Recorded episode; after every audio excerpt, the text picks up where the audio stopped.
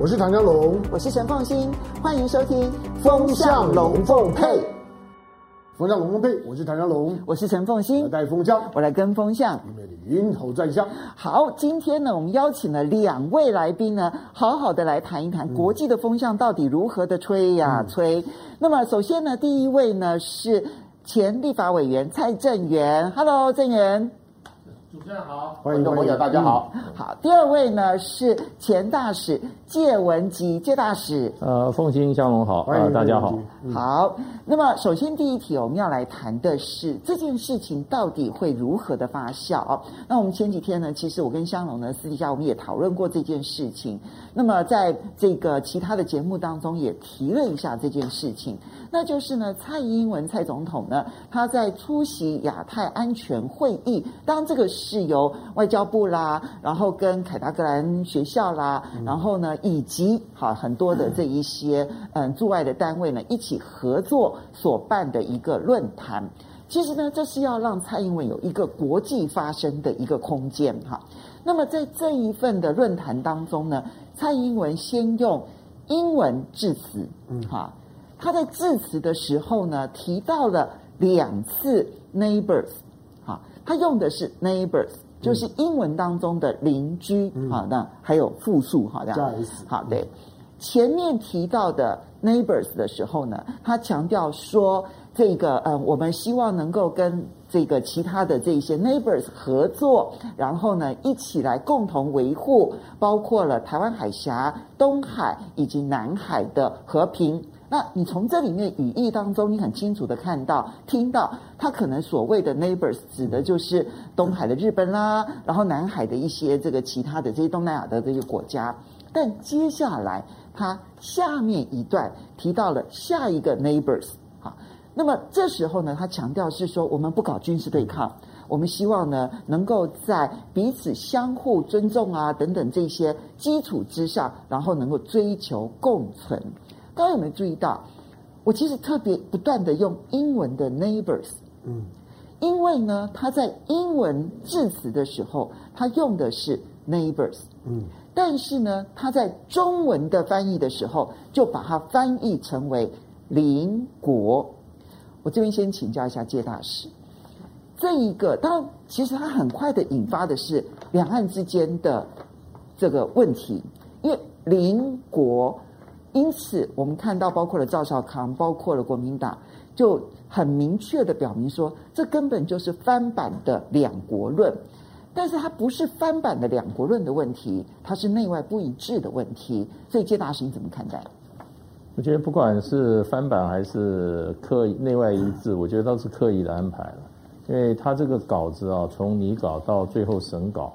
我想都是经过很多他的幕僚，包括他本人哈，反复推敲、反复拟定的。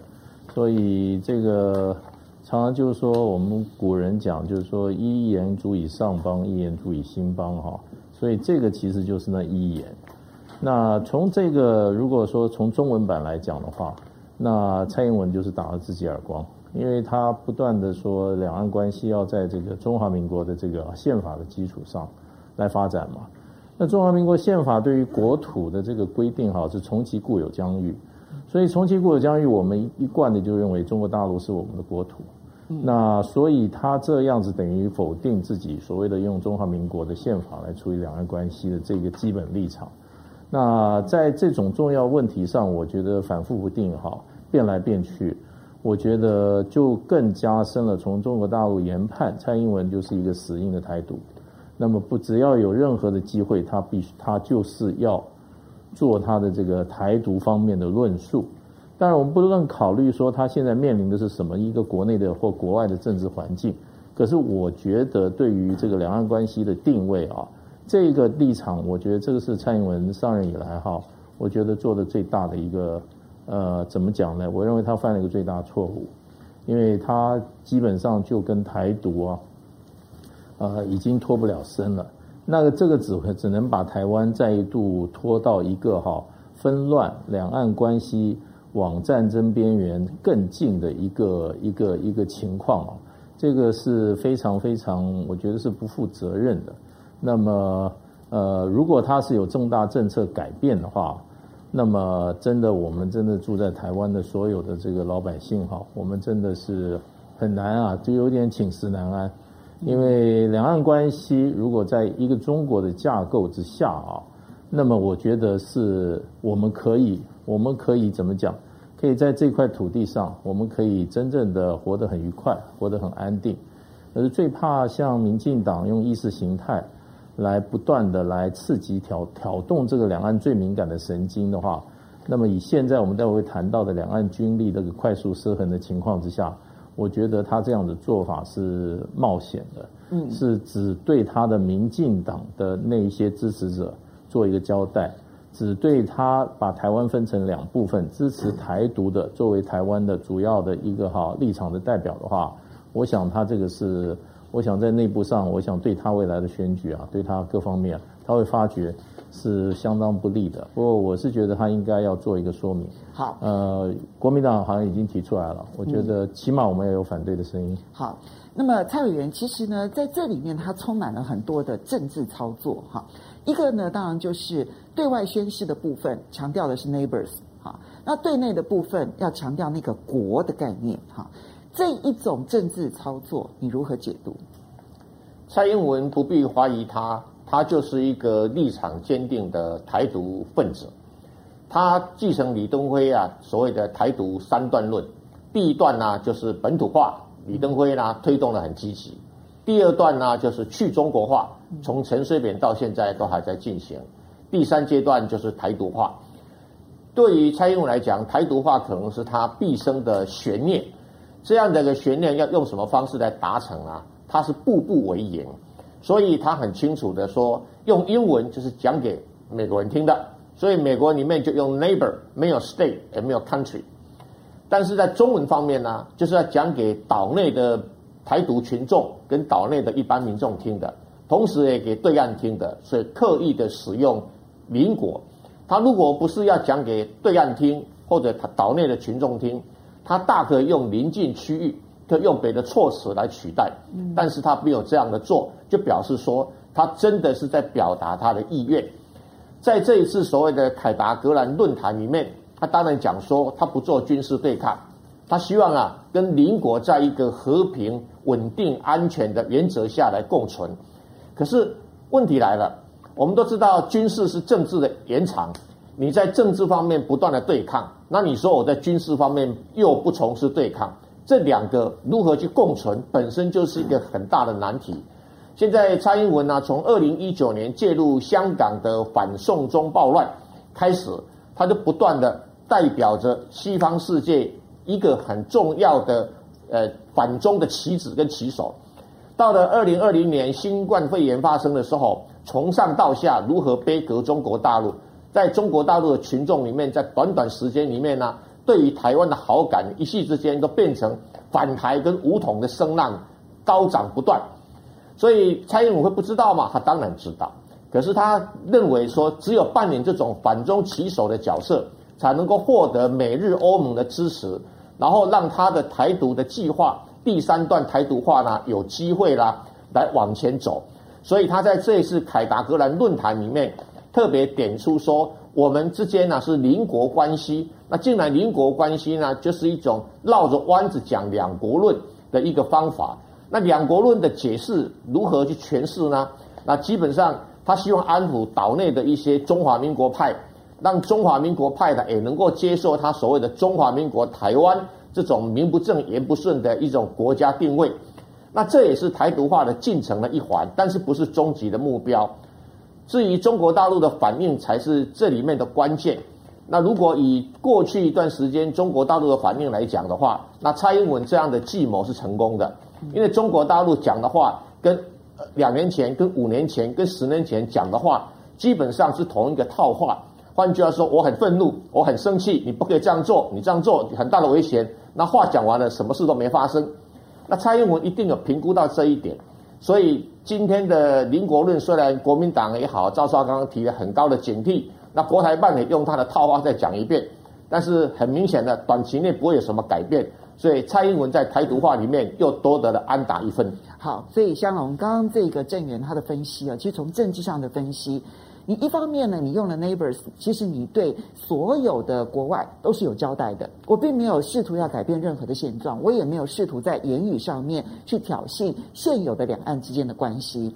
但是呢，对内的部分呢，他用了国家的概念插进来这个区域范围内的所有的这些安全稳定这件事情的时候，那台湾民众基本上接受啊。嗯接受完了之后呢，那虽然不管是赵少康也好，或者是国民党呢，那么提出了很多的质疑，然后呢，你也看到国台办照惯例的回应，但是回应完了之后，这件事情会传过水无痕的。那因为传过水无痕，它就可以再往前更进一步，所以那个切香肠已经切到了再更往前一步的时候，对内其实所有的台独支持者是非常兴奋的。那这件事情的政治得分已经很明确了。呃，当我们我们看到，好，比如说，比如说拜登，拜登不久之前他接受 NBC 的访问的时候，他把台湾跟北约跟日韩摆在一起。嗯，这个这个是不是一个很很跳动的表达？是啊，但是接下去大家就说，哎，你你你改变对台湾的论述了。对，因为对台湾的论述，他是他是他是不接受台独的。可是他国他国务院马上就出来讲说呢，就美国对于对一个中国原则的立场并没有改变。好，香龙上次这个拜登的这件事情，嗯、有人说他是口误，嗯，年纪大了嘛，难免口误，嗯、但也有人说是他内心里头很多对于台湾的基本定位出现了改变。好、嗯，所以国务院跟他基本上只是在扮黑白脸而已。我们在我们在看这种，就是说我们不知道他到底是不是口误或者黑白脸。那只有一种方式，就是如果拜登自己出来讲说我口误，那就是口误。那拜登没有啊，那除非拜登出来出来又讲一次，但是呢，把台湾给拉拉掉了。嗯，那这种的表述的方式跟蔡英文现在是一样，就是他是他这种试探性的。我说他进两步退一步。嗯，他的表述的方式就像我们去去呃，如果生病了找医生，医生开药，医生就告诉你说这是内用或者是外服，但是因为他中英文英文版跟中文版不一样。所以看起来呢，它是供内用，它不是供外供供外用，就它是内服的，让台湾内部消费之用的，让看得懂中文人看，哎，我用邻国，而且那个因为因为前面还有还有还有叙叙述句，所以呢两次提到邻国，显然指涉不同的对象。前一次讲的是跟我很好的邻国，像日本，后面那个是跟我很不好的邻国，像是中国。所以呢，他两次的邻国用中文版，他的叙述是清楚的，比英文版要清楚多了。英文版因为 neighbor 加 s，我不知道你在讲谁。那但是呢，从中文版反而更清楚，所以它是供内部消费之用。好，那蔡英文对了，刚刚刚郑元兄提到，就是说他的一个台独论的论述，你不你不需要怀疑，他就是一直一直在往这条路上走。那我们比较提醒，就是说，比如最近，然后这个像像民进党即使民调很低的时候，你像谢志伟都会点名郭正亮去开炮。嗯，你就知道那种当民进党长时间当他呢越来越不安的时候呢，他就会靠在一起取暖，那个味道就会更强烈。台湾价值，对，那个时候台湾价值，这个这个这个抬头就马上掉跳出来。是在民民进党很强大的时候，管你十一扣、十二扣、十五扣都都可以扣。可是呢，哪怕现在现在呢只有一扣，他他都要点名他。周玉蔻没关系，但但但但是呢，郭郭正亮也也有关系。好，再来第二个就是说我我觉得更值得注意的是。因为蔡英文已经到了第二任期，而他第二任期是大胜哎，嗯，他是八百一十七万票。那我只强调就是，你设想作为一个深绿的民进党的总统，他要追求自己的历史定位的时候，民进党的政治人物的历史定位永远只有一个，就是我把台独推到多前面。那蔡英文如果如果他不往这方面推，你认为他的历史定位会会是什么？是一个是一个跟跟大陆保持友好、没有发生冲突，但是呢又没有办法见面的领导人吗？蔡英文不会的。他到了第二任期的时候，他一定往前推。现在是二零二一年，到二零二四年之前的时候，我认为蔡英文的所有的动作都都做政治解读，没有问题。基本上面他的英文版并并不重要，英文版。你看到这一次的凯拉格兰大大这个凯拉格兰基就是他们所办的这个叫亚太安全安全的对对话老实说，如果不是因为这个邻国论，根本没有任何报道价值。嗯，你把邻邻国论拿掉了之后，你你你谁谁还注意这个内容？这就没有新闻了，就没有新闻了。就那个这个整个的整个的会议，那个对话，哪怕是克拉夫特讲都没有意义，就没有人会去报道这个东西。大家只 catch 到“邻国”两个字，那也是它的重点。所以你不要觉得说啊，这个是翻译当中的翻译当中的问题是口误。其实蔡英文讲的是 neighbors 不，蔡英文讲的是中文，他叫蔡英文，他的英文呢不会不会不会比中文要精准的。那用用中文。在华人区里面，你在台湾你用中文，在大陆简体版繁繁体版，反正你都听得懂。大陆听得懂什么，那个版本就是正版。所以当大陆听到的是你用邻国的时候，蔡英文用的当然是邻国，它当然是一个挑衅的味道。最具体的就是说，这个是一个选举的起手式了。我我我觉得长时间的民进党的操作都一样，它都会有一个讯号。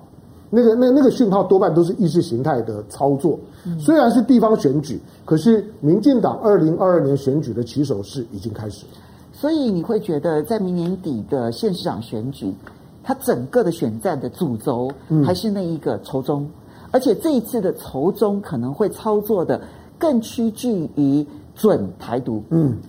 因为他在二零一八年他，他他他失败过。二零一八年，大家都在质疑说：“哎，这地方选举啊，你你为什么一直都在都在反两岸一家亲？”对啊，二零一八年其实这一套没成功啊。但是因为当他在内政上面，当他在是通常地方型的选举，大家会比较关注在政策面。嗯，可是你在政策面每一样都被 K 养。嗯，他他没有任何任何可以讲的东西。你说啊，我们经济表现很好，经济表现呢，那是因为有疫情的关系。你看到全世界现在所有的所有的大的经济体的经济成长率都是百分之二十起跳。嗯，那只有呢台湾像南韩这种的受疫情冲击不大的，大概都在百分之五五六。当然是因为我们的基期比较高。对了，就是说，就是你当你是去年受疫情冲击小的，你现在大概就百分之五六。印印度百分之二十，那那你看到英国百分之二十，你看到的像秘鲁百分之四十几啊。那个那个是非常恐怖，所以他就唯一可以讲在数字面上说，哎，我的经济还不错，我的股市还不错。不过那就是全球的，就是说呢资金面所堆积起来的。可是当你要回到选举的基本面的时候，比如说像疫情等等这些问题，你看不到民民进党眼前。除了意识形态之外，他有任何东西是可以拿出来夸口，大伙说哎，这个做的不错，一样都没有。它的风险是很高的。我说最近不管是 BNT 也好，不管是高高高端高端也好，或者是呢内阁改组的问题也好，民进党最近每次去去庙里面呢去去抽签，都抽到下下签。嗯，他都抽到下下签的时候，最后没有没有办法，就神功护护体台独呢搬搬上来。我认为那不是任何翻译上的问题，那是刻意。好。那刚刚其实呢，我们在讲到这一个蔡英文的这个致辞当中，其实有一句话，他提到的这一个指涉中国大陆的这一个 neighbors 的时候，强调不搞军事对抗。不过，其实台湾其实很清楚的知道，当你的政治上面持续的对立的时候，你军事就必须要大量的投资。我们现在来看到，嗯，一百一十年度的这个国防部的预算。一百一十一年度的国防预算其实已经提高到三千七百二十六亿元了哈。那这这这几年，其实在国防预算成长的速度非常的快哦。其实有长达二十年的时间了，台湾的国防预算大概都停滞在三千亿元上下，但最近这几年就节节的上升了。那么第二个呢，这三千七百二十六亿是总的国防预算的支出吗？No。它还有特别预算，所以我们看到说呢，至少有四项属于国造的武器从年度预算当中拿走了。那消失的原因是什么？哦，因为会另外列特别预算，就是说我要在这个总预算当中看起来好像国防预算没有成长很多，但我另外再设个特别预算，所以现在这个特别预算可能至少两千亿元。当然，它分五年编列，所以实际上是在一百一十一年度是多少？我们现在不确知。所以你看，加总起来将近四千亿，可能甚至于超过四千亿。但另外一方面，我们看到，那么国防部呢所提出来的一百一十年中共军力报告书，嗯，这个军事报告里头啊，它呈现了两个很重要的一个事实。第一个是我们的军事动态，简单来讲，我们的军事动态。老共早就已经全部都掌握了，嗯，就中国大陆早就已经根据它，不管是北斗卫星啦，或者它的所有的监控的海陆空的所有的设备，已经完全掌控我们的军事动态。然后第二个部分，掌握你的军事动态，当然在整个的战力上面来讲，我们其实就变得压力非常的大。第二个部分是登陆能力。嗯，在这份报告里头，其实在去年的时候强调它不具备有任何的登陆能力。嗯，但是这一次他就诚实的说，他已经在强化他的登陆能力。好，所以这边我就要先请教一下郑源啊，这个在军事上面来讲，国防部所透露出来的讯息是。军事威胁极为严峻，但是另外一边，我们看到政治上面会更趋紧绷。你怎么看这军事上面相关的这个讯息？先从预算来提哈，美国人已经好几年来一直都嫌说台湾的国防预算编得太少，一直要我们增加国防预算。当然呢，其中的最重要的含义就是说，你要增加对美国采购武器的预算。对。所以台湾有这样的一个长期的压力，那这一次呢，这个民进党政府就玩了一个预算的花招，就是已经在执行的、已经在推动的所谓的国产武器的方面呢，本来就是在常规预算，就是我们一般讲的总预算里面啊，他就把它拿到特别预算。那也许人有人讲说，那不管反正哪个都都一样啊，特别预算可以特别举债啊，特别预算可以跨年度来花，而且更重要。特别预算没有通过之前就可以先花钱，哦，很多人不晓得特别预算有这么一个特特殊的地方。所以特别预算没有通过之前就可以先花啊？不是，特别预算是你通过了还没有举债，钱还没有到的时候就可以先花。所以我的财源还没有正式的到，对，财源还没到就可以，我就可以先用，它就是信用卡的概念了，刷卡刷卡，对对，就是信用卡，大家听懂？刷卡刷卡，嗯，所以特别预算的运作有点好处。那现在就是很明显了。在国国产武器方面呢，大概现在还有两百多亿已经做好了，还没有付钱的部分，他就想要用特别预算这个方法来刷信用卡。啊。从预算程序来讲，不能说这样不可以。那从美国眼光来讲，哇，民进党真是乖孩子啊！哦，买那么多武器啊，比如说呃 MQ 九就是无人攻击机啊，比如说 M 一零九就是自走炮。那这个东西在美国来讲啊，平常心讲哈。呃，有点库藏武器的味道，有个地方销售也真的很不错。那对台湾来讲呢，多买一点武器，等于多增进台美关系啊，多让美国人重视台湾一点啊。所以对于民进党政府这样的一个做法呢，基本上符合美国的心意，那么也符合这个当前民进党政府的政策。更重要，而且大家好可能没有注意到的，你说哇，一下子多了几千亿、几千亿。台湾的正所税跟今年的税收会大幅增加，证交税税收大幅增加有一个很重大原因，都是因为台湾出口到中国大陆超额增加，所以我们现在的经济成长率的部分大概百分之八十是因为对中国大陆的顺差所造成的。那中国大陆等于付钱给台湾，那台湾变成税金，税金就来增加国防预算，然后来跟美国买武器，然后跟中国大陆做军事对抗。所以这是一个很矛盾，也是非常令人讶异的一个情况就产生了。那至于为什么要提所谓的中共军力的一个报告啊，说的好像跟过去不太一样，其实就是要配合增加国防预算用的嘛。嗯，如果你没有把中国大陆解放军的战场经营描述的巨细靡遗，那台湾老百姓会讲说。那为什么那个才给五千块的什么 什么券啊，对不对？振兴券，那个给多一点，给一万块的，那香港是给一万多啊，新加坡给好几万呐、啊，那为什么才给我五千块呢？老百姓就会计较。但是如果你把它用来恐吓的时候，你看看，中国大陆已经把台湾都包围了、哦，他的战场经营都很成功了哦。而且你看哦，中国大陆还不但如此，还有能力什么呀？阻却外援，什么阻却外援？就美日要援助台湾的时候，军事上的援助的时候。中国大陆有能力在东海岸里面部署下他们的几艘航母啦，然后能够阻止外援来临。对，那台湾老百姓就讲，那那这样不得了了，那我是不是要多花一点钱，提早买武器，最好多囤一点武器，这总是安心嘛。很多人会这样想，所以他用这个方式来说服老百姓花这一笔钱，诶，提高他的声望跟地位。不然跟香龙兄讲的，你跟老百姓谈疫苗吗？那郭台铭的功劳啊。你谈防疫吗？我人家说那柯文哲跟侯友宜的功劳啊，哪一件是你的功劳？以前还可以吹牛陈时中，现在不敢吹牛了。所以他没有政绩可用，打台独牌有用，打国防军卫牌有用，打美国牌有用，打抗中牌有用，所以可以拉回他的选举上的弱势嘛。要不然如果以现在的民调的状况下去，对吧明年二零二二，他会输的一屁股都没办法结账啊。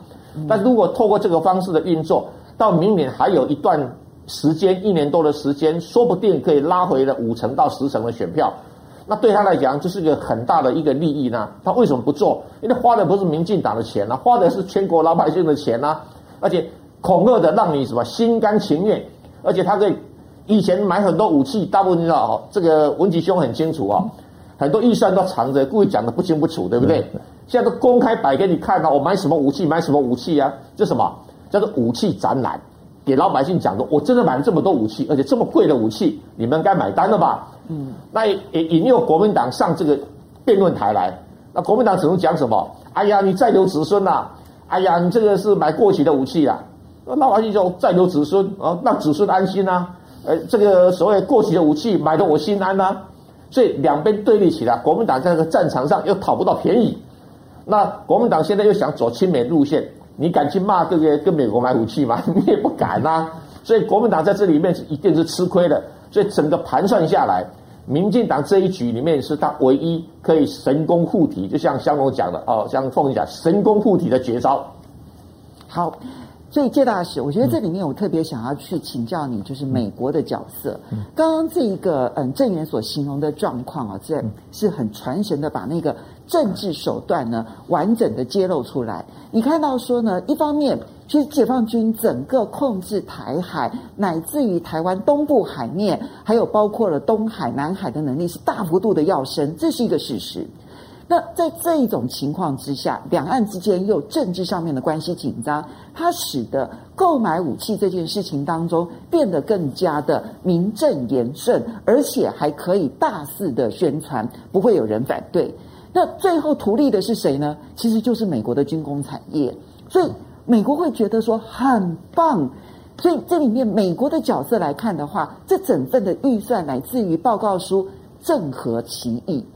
对，美国第一个当然要赚钱了。不过台湾现在其实过去这么多年来哈，我们军队的军力完全操控在美国手里。也就是说，你今天你有多少飞弹，你有多少战斗机啊，你有多少舰艇啊，美国的方面的资料可能比我们还完整。你甚至你库存的还剩下多少美国卖给你的这些飞弹啊，他都清清楚楚了。所以基本上，我们整个军力的战力是完全是美国人，我认为是差不多几乎到九十五趴以上是美国人控制的。那美国过去的这个政策就是提供防卫性的武器，所以我们的这个投射范围啊，大概都是一百五十公里。那最近最大的变化就是超过这些界限。那前一阵子在朝鲜半岛的话，也是美国解除了对于韩国这个武器哈。尤其是飞弹的射程的控制，他以前也是把韩国飞弹的射程控制在一个范围里面，可是他放宽了。过去美国对我们台湾的武器的所谓的攻击范围大概是一百五十公里，那你这些，你比如说他给我们的这个呃空对空对地啊、空对海这个飞弹，有时候只有九十几公里。嗯，那我们现在我们雄风三，你看看也不过才一百五十公里。可是现在我觉得美国现在的一个战略对台湾来讲的话。他逐渐在把台湾的战力哈，从一种防御性的战力哈，哇，变成一种攻击性的战力。它的攻击范围可能要扩大到三百公里，甚至四百公里、五百公里。最近蔡英文这个他们在讲说要搞发这个发展这个两要准备两千亿台币发展这个长城飞弹，听说是要一千公里了。所以这个整个是一个我觉得是一个大的战略的改变。那这个战略的改变。是美国在背后主导的。美国除了你这个你这个军力要能够投射能力、攻击力加强以外，另外他很在乎你这个军队能不能够持久作战。因为以前以前我我的了解是，美国人期望台海发生战争哈，我们国军至少能够撑七天，那要给他一个反应时间。他今天是要做任何时间，美做任何的动作，美国都需要时间。可是他希望你不要，你不要在那个七天之内啊，你就撑不住了。那所以他现在不断的在谈我们这个后备军后备的制度，然后这个后备动员。另外一方面就是我们的这个现在这个募兵啊，是不是能够支撑的问题？那你知道我们现在后备动员已经一个一年好像要两个礼拜了。那当然就是说，民进党说你们来，你们来后备动员，那我给你发薪水发得很高，这些我想都是需要钱。可是这个后面的这个战略主导，我觉得还是美国。嗯、那这个这个军费啊，那当然就马英九时代，刚刚凤馨也讲，大概就三千亿台币，也几十年。那现在美国一块把你的这个，现在是今年三千七百多亿嘛。可是有人说，经过这种没有把那个特别预算算进来，算进去的话，可能到四千七百亿都不一定。马英九的时候，美国其实对台湾有一点防防什么呢？他精密武器不太愿意给你，他怕你到时候战场的时候你撑不住，或者你根本你的国军跟中国大陆这个哈做对抗的意志不强的话，你可能他把很多武器都流入到大陆方面去。可是现在民进党不断强调他这个。呃，仇中意识哈，美国可能也比较放心一点，所以会提供一些比较多的武器。不过，我跟一些军方就是对军火比较有研究的，他们说，这个哈搞军火的话，其实是无底洞。对啊。那么这个到底花下去多少有用啊？很难讲。最近的兵力报告，我们的中共军力报告，其实我觉得有一点就是电子作战的问题。你现在，你即使你有很多，我们台湾是什么飞弹最密集的，可是你一个电磁脉冲弹一打下来的话，你可能你的这个所谓电子的这个侦测哈，你的眼睛、你的耳朵全部都聋掉的话，聋了三个小时的话，那这个三个小时，你这些飞弹、你这些投射能力通通没有用。在这个部分，我觉得中共军力报告书有提出来。可是没有提出解方，嗯，那也就是说，今天蔡英文花了人民这么多纳税钱，我怕到最后又像以前什么这个军方的大的贪贪污案，这个里面哈又肥了他自己的很多庄脚，那个贪污啊腐败非常严重，因为在我们这个蔡英文的第一任里面所谓的浅见国造，我就听说了非常非常多的弊端，有的这些是国外来的规划公司。那么只是画几张图、写几个报告，几亿台币就领走了。后来一发现，哦，这个公司负责人跟蔡英文有很多很密切的关系。所以我想，现在这个呃美国的政策改以后，蔡英文我想应该非常高兴，因为什么？他大开财门，把他的这些庄脚哈，把他的亲朋好友啊，都可以从中啊大块的哈大吃大碗吃肉，大块喝酒。我想对台湾。整个来讲，如果两岸是要用军力的问题来对抗的话，我觉得根本时间就已经过了。因为中国大陆的军力来讲的话，以它的投射能力以及它的屏蔽能力、电子屏蔽能力的话，如果说这两点，呃，连美国都招架无力的话，那我不晓得我们我们蔡英文哈，他准备哈把台湾的军力带到什么程度？那以台湾现在的条件，在十年。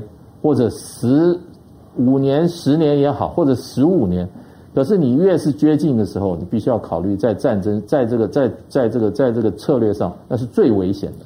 你越加增加你的军军事预算，那也就是把台湾哈的危险度哈不断的在往上提高。所以，先让我们这边请教一下，就是刚刚这个文集提到的是。美国所扮演的角色，所以我们把层级再拉高一下来看台湾的这些国防预算当中啊，美国如何扮演角色，这非常有意思。其实我们曾经谈过，拜登上任之后的第一份年度预算书，其实他的国防预算虽然表面上有成长，但是你扣除掉了通膨之后，它等于是负成长。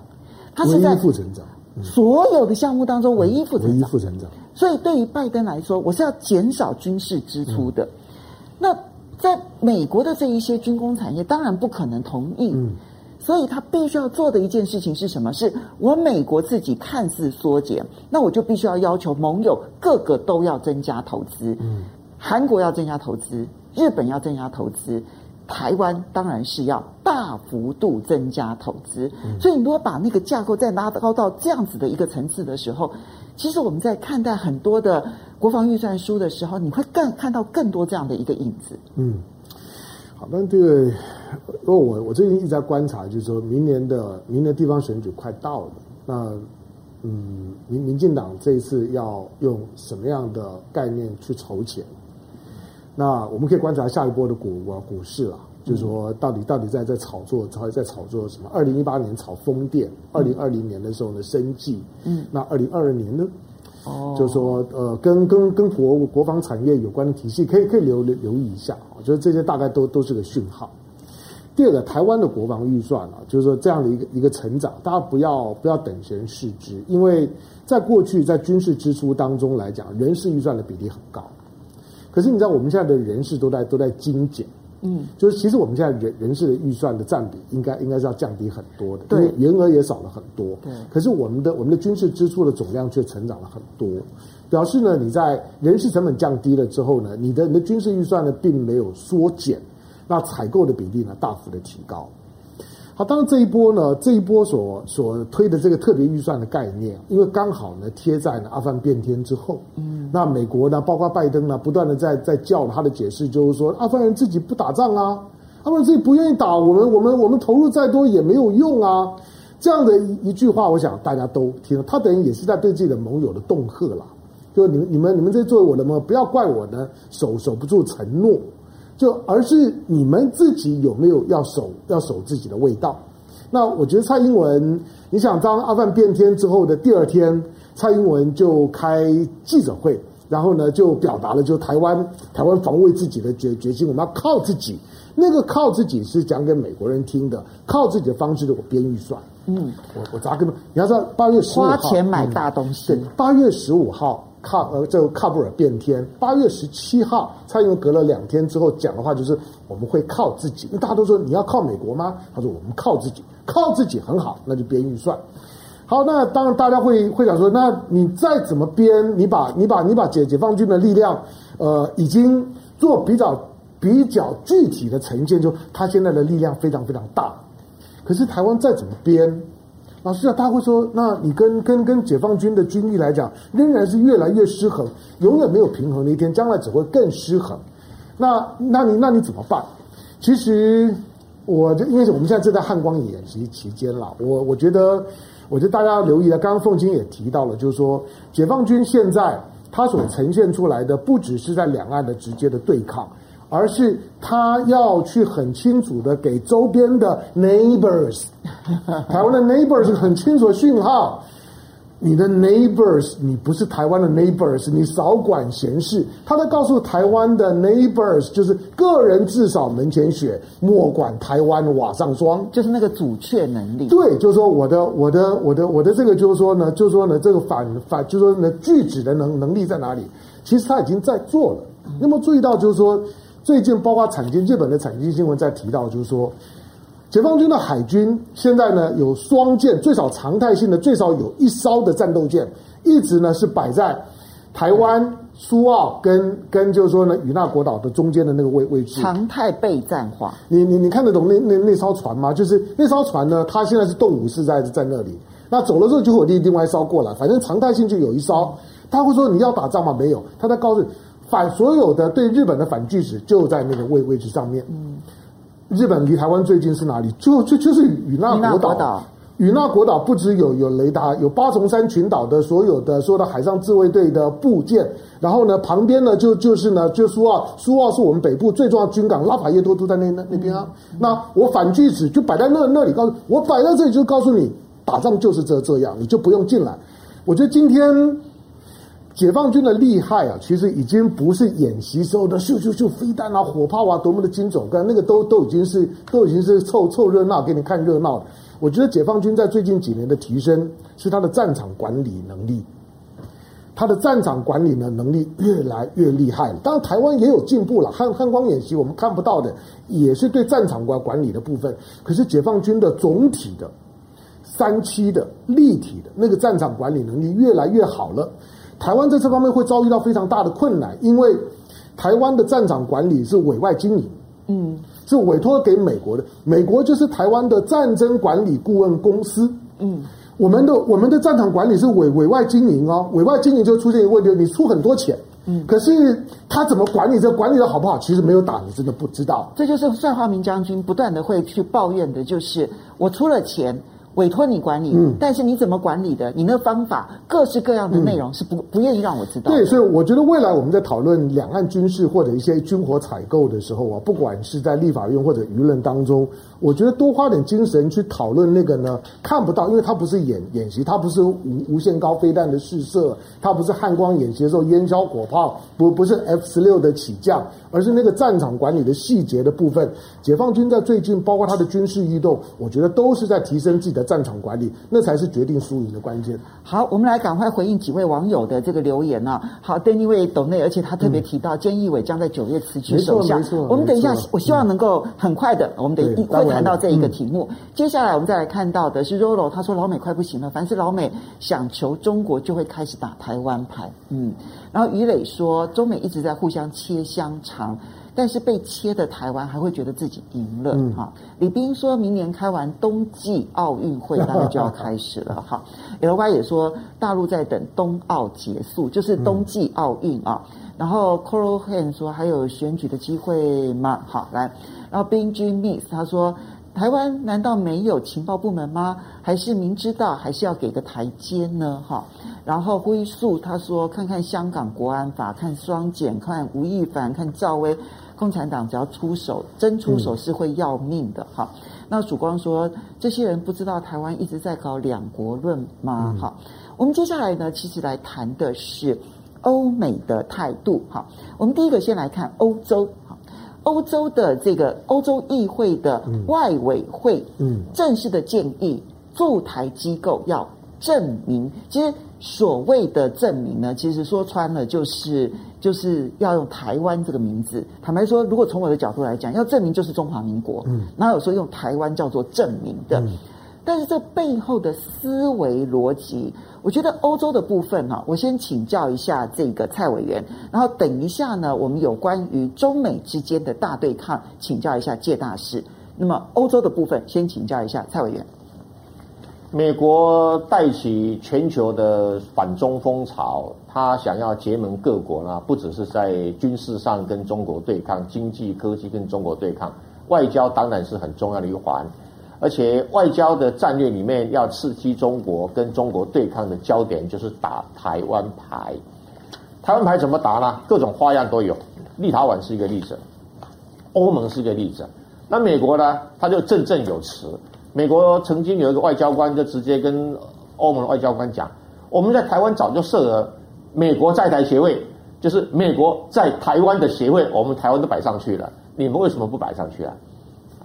所以欧盟外交委员会会通过这个决议，就顺着这样的一个外交牌啊来继续打。一方面呢，可以掩护立陶宛目前呢一个比较突出的做法；另外一方面呢，也让欧盟整个风向都改变。那看你中国大陆怎么办啊？哎，美国在台湾协会，简称美国在台协会，已经搞了几年了，从一九七九年到现在几年，因为大陆也没有没有什么说不可以的。那请问你为什么欧盟不可以啊？我可不可以搞个欧盟在台湾协会？你你你说不上来说我哪里不可以啊？所以啊，这种擦边球擦边球的做法哈，是一个很巧妙的一个外交的战略。你说立陶宛他搞个驻台湾代表处嘛？啊，不管叫什么名堂啊，那大陆当然很紧张啊。就说大陆以前跟台湾关系啊，从上海公报到建交公报那几年里面，大陆在美国设什么东西呢？就设代表处，嗯，啊，它设置办事处啊，正式设办事处，外交上办事处又比好像比代表处要高一级啊。那那好，立陶我是办事处啊，对不对？我欧盟是办事处啊，你大陆要怎么接受了？嗯，所以那你会说这个具有官方性质，那？介大使很清楚啊，官方性质都是各自解读嘛，嗯啊，所以这里面他们在模糊空间里面打这个东西，这基本上是两岸问题没有办法解决所延伸出去的问题。那请问你一下，大陆有没有解决台湾之间的矛盾呢？虽然他讲了很多话，我观察起来大陆没做什么哎，哦，你说我战场经营，你也不敢打；你说演习，你敢在台湾海峡演习吗？你也不敢啊。你顶多在什么西南海域啊、东南海域啊、什么东海啊做做擦边球，好吧？就算你有什么驱逐舰摆在与那国岛旁边，好不好？摆在这个台东外海，好不好？So what？对不对？你你的整体来讲，美国人也是在看说你到底在干什么？哦，从军事上来讲，那外交上呢更如此啦。那政治上来讲，美国现在中国大陆就讲说，我先搞好中美关系啊，稳定中美关系，我给你两个清单哦，画下三条红线，你不要跨越。问题是三条红线的解读空间的模糊空间还是蛮大的啊，所以两方面还在这么谈来谈去，乔来乔去，那就蔡英文心中就很底定了，我要测试到什么程度不会发生军事对抗，不会发生武力冲突。他发现中国大陆的忍耐力超强的、超高的。你看，美国重拳出击，啊，中国大陆退后个两踉跄两三步，啊，又晃一晃又回来了。所以，如果可以如此的话，那为什么台独化的运作不可以往前走呢？那动不动就是国台办找一个人，那外交部找一个人。你想想看，中国大陆的外交部跟国台办今天讲的稿子，跟三年前讲的稿子有没有不一样？没有不一样，就套话而已。那既然套话的话，哎，国民党就很尴尬啦。一个傻不愣登的、很可爱的马英九，动不动的喊九二共识啊。蔡英文废弃九二共识，大陆都没有废掉 ECFA 了，大陆照常对台湾大陆大举进口，那维持台湾的经济成长，哦，那那请问你，废弃的人都大陆都无所谓啦，那你还在讲说啊，我守住这个贞操，过去国民党就变得很尴尬了嘛，国民党很尴尬的情形呢，其实翻版就是什么，当欧盟在炒作这个台湾牌的话，大陆很尴尬。所以人家就怀疑说，你大陆到底讲和平统一，讲什么统一？你真的要统一吗？就引起世界上的怀疑。很多美国的学者讲说，哎呀，大陆没有要真的统一的，他讲和平统一啊，就是讲给内部听的啦，安抚一下啦。因为大陆不想为统一台湾付出任何代价。这是美国很多的战略专家开始的这种说法跟分析了。那如果大陆不想统一，或者不想具体行动为统一付出代价，然后还容忍了九二共识不见了，继续两岸的交易成长，ECFA 继续存在。那国民党就该被消灭啊！他的立场是傻不愣登的马英九立场啊。那换过头来讲，我欧盟改一下驻台有什么不对？你要处罚制裁欧盟啊？啊？欧盟不是还把你那个什么中欧的投资协议卡住了吗？哎，中欧投资协议最大的受惠者是德国嘛？啊，德国也不紧张。那请问你 欧盟紧张个什么东西呢？那你中国大陆无所谓啊？好，就大家在玩什么？简单讲，大家玩战略模糊策略。好，中国大陆好像能够跟他内部的老百姓交代就可以了。嗯，他现在忙得不得了啊！他现在忙，诶，这个整顿这个所谓饭圈啊，他在忙的所谓的共富啊，他在忙的这个增加他的国力啊。那他不错，他的解放军一天天庞大，可是。你再庞大，国防预算再多，不要忘记哦。美国今年的国防预算即使是没有增加，对，它仍然占全世界的国防预算四成以上。没错，嗯，没错。你必须面对这个事实啊。对，它的国防预算是台湾的一年的 GDP 啊。对对，你占的比重还是那么的大。嗯，那呃，那你你这个中国大陆，你再增加预算，你还跟不上它的比重啊。没错，那你想想看，他又摆这个 muscle 给你看，我十七个时区同时进行演习。当然，就中国大陆来讲，他他欧洲干他什么事啊？他欧洲没有军事上的一个冲突的需要，连跟日本、韩国都没有军事上冲突的需要。他唯一被迫在政治上跟军对抗，就是台湾地区嘛。是，他去跟菲律宾产生什么矛盾？南海是假议题啊。嗯，彻头彻尾的假议题，就是谁要控制那个运输油到中国大陆这个航线的问题而已吧。嗯，那就中国大陆来讲，他管他的粮食问题，他的石油进口问题，他他现在都管的这个内部的事务，他到底有多少能力来处理台湾的问题，或者面对蔡英文的一个军事呃政治对抗的空间呢？这个就是蔡英文的空间呐，这个就是国民党现在处境尴尬的空间呐，也是美国跟欧盟可以打的牌的空间。所以在某种程度来讲呢，看不出来中国大陆在这边是有任何激起进取的对象，所以连言辞稿子都不改。你看中国大陆有多混？好，接着我们就要请教一下介大使，刚刚提到了，就是欧盟欧洲议会会通过这样子的一个共同决议，那个背后当然就是一个中美对抗的一个关系。我们看到呢，美国的气候特使 Kerry 哈，他到了这个呃天津，他见了杨洁篪，他见了王毅，他见了韩正。那么你会发现到说，不管是杨洁篪也好，王毅也好，韩正也好，他强调的就是你不能一边跟我说合作，一边在所有的地方去搞对抗。所以一边对抗一边合作是走不了长远的路的。好，这个是你看到杨洁篪、王毅跟这个韩正的这个说法。但另外一方面凯里就一个太极拳就打回来了。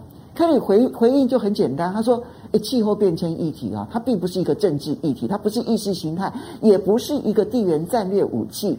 所以在这边呢，中美说我气候变迁的议题我要跟你合作，其他的议题我要跟你搞对抗。”是对抗是合作，由我美国说了算。中美的那个大架构的关系，对抗形式是不会改变的。只有在部分议题上面，我美国要你合作，你就必须要合作。所以这个霸权心态还是没有改变的。呃，其实我认为这个 Perry 哈，他是戴着气候变化刚这个这个特使的这个帽子哈。其实是行啊，呃，改善美中关系的这个特使的之实。那说实话，这个气候变化这个特使啊，现在这个时机去中国大陆，看不出什么道理。因为他如果是去气候变化的话，这个气候变化不是中中中国大陆跟美国的双边条约，它是一个国际公约，有联合国所有的国家。嗯，那 Perry 他有一个有一个特点，就是说。他在民主党里面，他的地位是非常高的，对，远高于他现在这个这个所戴的这个气候变化特使这个帽子。那在这个时候，事实上，他中美美方的高层官员，一方面可能是不适合去中国大陆，另一方面的话，也很可能中国大陆是采取拒绝的。那么就是说，一致讲，你如果说不是来谈一个大家这个互相改善关系的话。那么中国大陆也是挂，也是不是不是那么欢迎的情况之下，那所以 Perry 我认为他是一个高层政治对话一个代表。那么对外对外说的，我想大概都是有对各方面做一个姿态跟交交。那么里面他见的人，我觉得这次就蛮蛮敏感的。以他一个气候变化刚好，他去见韩正干嘛？他去见这个见这个杨洁篪干嘛？那么对不对？见见王毅。那很显然是一个高层的一个外交的一个接触。那我认为它反映的背面就是，其实现在拜登政府面临的这个，尤其是内忧啊，经济上面的内忧，他总希望跟中国大陆过去在拜登就川普政府结下去一些结啊，他能够解开一些。那这里面我想最大的一个还是就是中美的贸易对抗。尤其这个拜登政府这个百分之十九点三的对中国大陆所有产品的这个关税啊，其实对美国是伤的比较重。嗯，那如何要解开这个部分？我觉得就是需要中国大陆跟他唱一出戏。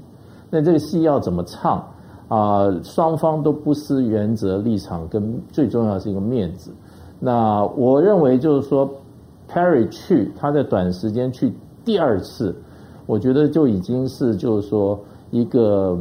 美国跟大陆关系一个解冻破冰的一个开始，我觉得慢慢会比较快，因为拜登现在也很快的解脱了这个呃阿富汗的这个泥沼哈，他现在需要赶快快马加鞭的哈解决它内部的经济状况，因为它的经济状况还是相当的危险，因为疫情并没有照它预期哈往它那么乐观的方向发展，所以这时候它尤其需要跟。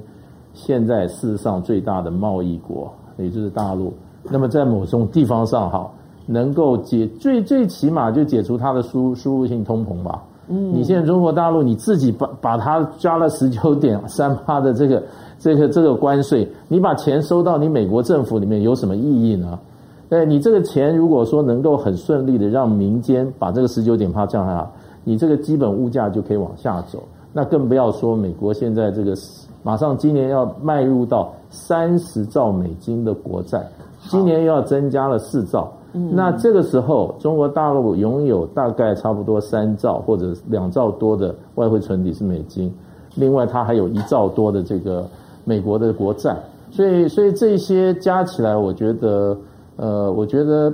Perry 绝对是肩负的政治使命，而不是什么气候变化纲要公约谈判。所以这边香港，我请教一下，刚刚其实两位所谈，跟我们前面谈的台湾问题啊，其实你拉高，它其实就是一个中美对抗啊。嗯。那这个中美对抗会因为 Kerry 虽然是气候变迁特使，但是大家知道他的地位其实是高于气候变迁特使的。嗯也看得出来，就是说你在这么短的时间之内二度访中这件事情，你你明显的其实。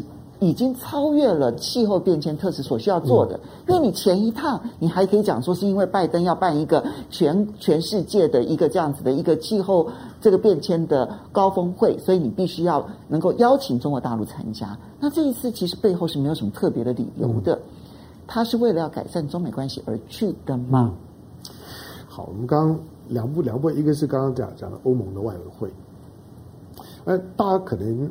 有一点大但没有弄得太清楚，就是说，老共当然对于任何台湾的双边关系，他都很计较，嗯，可是，在名称上面来讲，它其实是有层次的，就是你跟台湾有有有双边关系，有实质。第一个，只要不违反一个中国原则；第二个，那个名称是在台湾内部用的，它其实他虽然也也希望你维持台北，不要用台湾，可是如果你真的要用，它比较有弹性。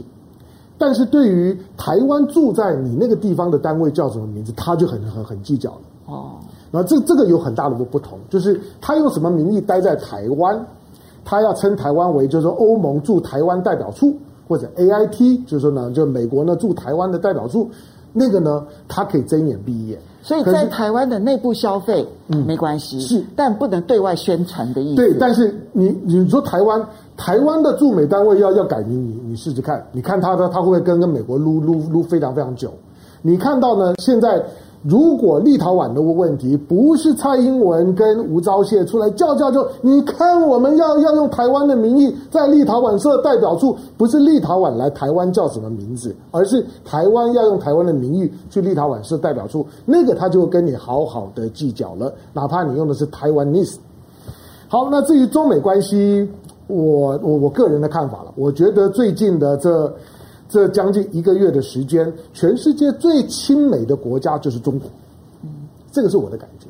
尤尤其是在阿富汗事件当当中，你看到当全世界都在奚落美国，都在嘲弄拜拜登的时候，呃，现在已经是初秋时时间。可是我认为中国最近对美国三件事情就可以看得出来，习近平对拜登之好。第一个就就就是。当你当你在阿富汗灰头土脸的时候，你拜登需你你的你的布林肯要找王毅都找得到，嗯，你找王毅通话的时候呢，什么时候找？而且几乎有求必应，王毅都没有给你给你给你添麻烦。嗯，第二个。当你美国要在阿富汗退场，要退得很漂亮的时候，我在联合国安理会，我我签了找了九九十七个国家共同联署安理会，我要通过的时候，安理会十五个国家最后十三票赞成，零票反对，两个弃权，两个弃权包括另外一个俄罗斯都是美国帮你拉拉来的。你听他们讲话，就是我对你这个方案的必要性、迫迫迫切性跟它的内容我都有意见，但是我弃权。嗯。你这两个国家只要有一个国家反对，你美国在安理会什么事情都都不要做。所以没有在阿富汗问题上再给你使绊。没有错，就是我我没有去绊倒你，我没有我没有像是台湾的去年的武汉肺炎的时候呢，我不断去嘲弄，然后呢不断的去奚落，甚至于呢发发动了对 WHO 的攻击，要去罢免谭德赛，中国都没有这样做。美国会会不会接到善意？当然会啊。，Carry 是另外一个重要的讯号。Carrie 这次再再来，刚刚的刚你们你们都讲得很好啊，就是这次来看起来没有这么的迫切嘛。那来干嘛？我觉得他的他的道理就是啊，不好意思，上上次来怠慢怠怠怠慢，你上次来呢，我谁都没见到，你就只见到那个叫做呢谢振华的，对对吧？不好意思，这这次来来到天津，我好好的招招呼你一下。韩正、王毅、对你上次想见的都没见到，对对不对？啊，上上次不好意思，大家的大家的那个 kimochi 不好，这次来通通都让你见。你你来就是你看过过去见不到的，哎，即使是 Wendy Sherman 来的时候，也也只见到王毅啊，嗯，也没有也没有见到杨洁篪啊，这次我都让你见，你不觉得中美关系它正在一个戏剧性的转折过，不会变得多好了？我说中美对抗的框架不会变，可是包括刚刚提到的关税的问题。最近连美国商会呢都已经是串联起来发函给给拜登，我受不了你了！你七个多月，结果呢，你比呢川普更川普，嗯，比共和党更共和党，那我支持你干嘛？对，这次的商会确实是表现的。你看到的就是说，不管是中国的中国的低调软调子，以及美国商会的高调，就是我不想忍你了，你告诉我你到底要怎么做？美国商会的那那那个函件，那个公开函。那个公开函就相当于什么？我觉得就相当于呃郭台铭发函在公开呢对蔡英文讲话说，你到底要不要我买 BNT？你你讲一声，你不要每次叫你底下人们敷敷衍我，一天到晚在放话，要买不买都可以，你要跟我讲。那当这些的条件都成熟的时候，我认为中中美中美关系在一个拜登上台七个月之后，我认为它在转折点，最近的这几个讯号都不是寻常讯号。当你说什么时候会会出现真正的会让你觉得，哎，中美关系那个最糟的情况之下呢，那个已经连对话都困难的时候，过过去两个指标，第一个你看呢，Burns 什么时候到？嗯，到的时候呢，唱什么调子？美国驻中大使。对，好，第二个呢，我在我在看的就是什么时候，比如说王毅。王毅访访美，嗯，或者布林肯访中，嗯，当你当气氛到这个地步的时候，我说大家都都认为习拜会没有希望，可是我认为最近这些事情，包括了 John Kerry 来，三个人一次都让你见到，你认为习习拜会见不到吗？我认为是有机会了。好。我们其实剩的时间不多了，可是其实我们真的有准备菅义伟这个题目，嗯、来稍微的很快的谈一下啊。嗯、你看到菅义伟呢，他正式的表明他不不不竞选连任党主席，嗯、因为他是内阁制，所以呢，当他宣布不竞选党主席的时候，也就意味着他的首相就真的是要下台了，因为他被放生了。对，好。那第二件事情呢，其实对于日本来讲是真的很没有面子的事情。嗯。俄罗斯这两天呢，正在举行东方经济论坛，嗯，他邀了四千人哦，他连阿根廷总统都邀了，他邀了许许多多的元首，嗯、结果呢，日本其实曾经提出要求，希望能够参加，嗯、结果菅义伟就是没有获邀出席，他没有获邀出席的第二天，他就宣布不竞选党主席了。香港、嗯、怎么去看菅义伟？就我觉得，我觉得在俄罗斯的地图里面的东方没有日本。在东方国家里面是没有日本，当然大家会说啊，那因为北方四岛之之前之前的争议啊等等问问题，我觉得呃，从俄罗斯的角角度来讲，我认为俄罗斯也在也在判断菅义伟还能做多久。嗯，你菅义伟也想，所以他没有邀的原因跟他判断菅义伟做不久有关。嗯、是因为菅义伟菅义伟看起来，当他民调跌破三成的时候，你关注日本政治的人啊，日本政治很简单，你跌破三成就表示你基本盘破了。嗯。你基本盘都破的时候，你还能做做做多久？每个人都看得出来，今天自民党非常的艰困，就是我要挺菅义伟嘛，挺下去，整个自民党会用一党就一人去去去陪葬。但是我如果不挺你菅义伟，会不会呢？在中间呢，在玩玩些什么？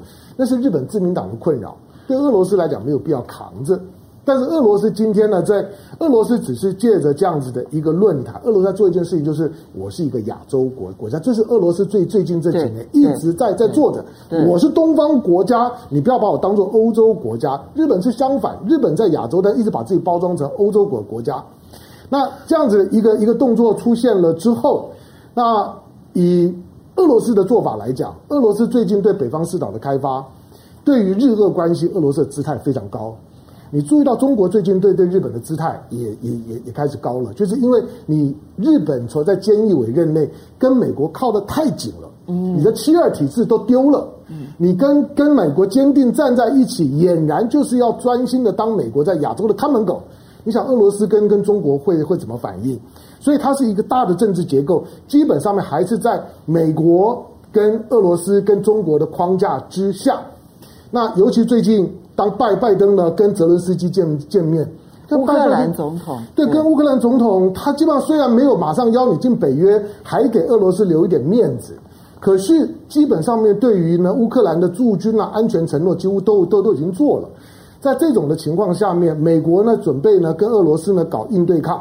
也表示他跟中国之间的调子可能会放软，这一点呢是未来一段时间，我估计半个月一个月一定看得到。好，那么我们谢谢这个呃微券的董内，还有 Rain 的斗斗内啊，那有很多的留言呢，其实大家都有提到，就是说好像这个北京跟这个呃美国之间是没有拉高那个彼此之间的关系。嗯，其实我们可以再观察，因为这里面牵涉的就是当中美关系如果有一个基础调性的转变的时候。全世界的调性都会出现转变，嗯、而这个变化会不会在未来一段时间出现？嗯，当然你就必须要持续的收看风向龙凤配了。我们时间其实已经超越了，嗯、超过了一些时间了。嗯，那还是非常谢谢大家的支持，嗯、也要非常谢谢蔡正元跟介文吉两位朋友的参与。嗯、我们下个礼拜同一时间再见喽，拜拜，拜拜，雅虎。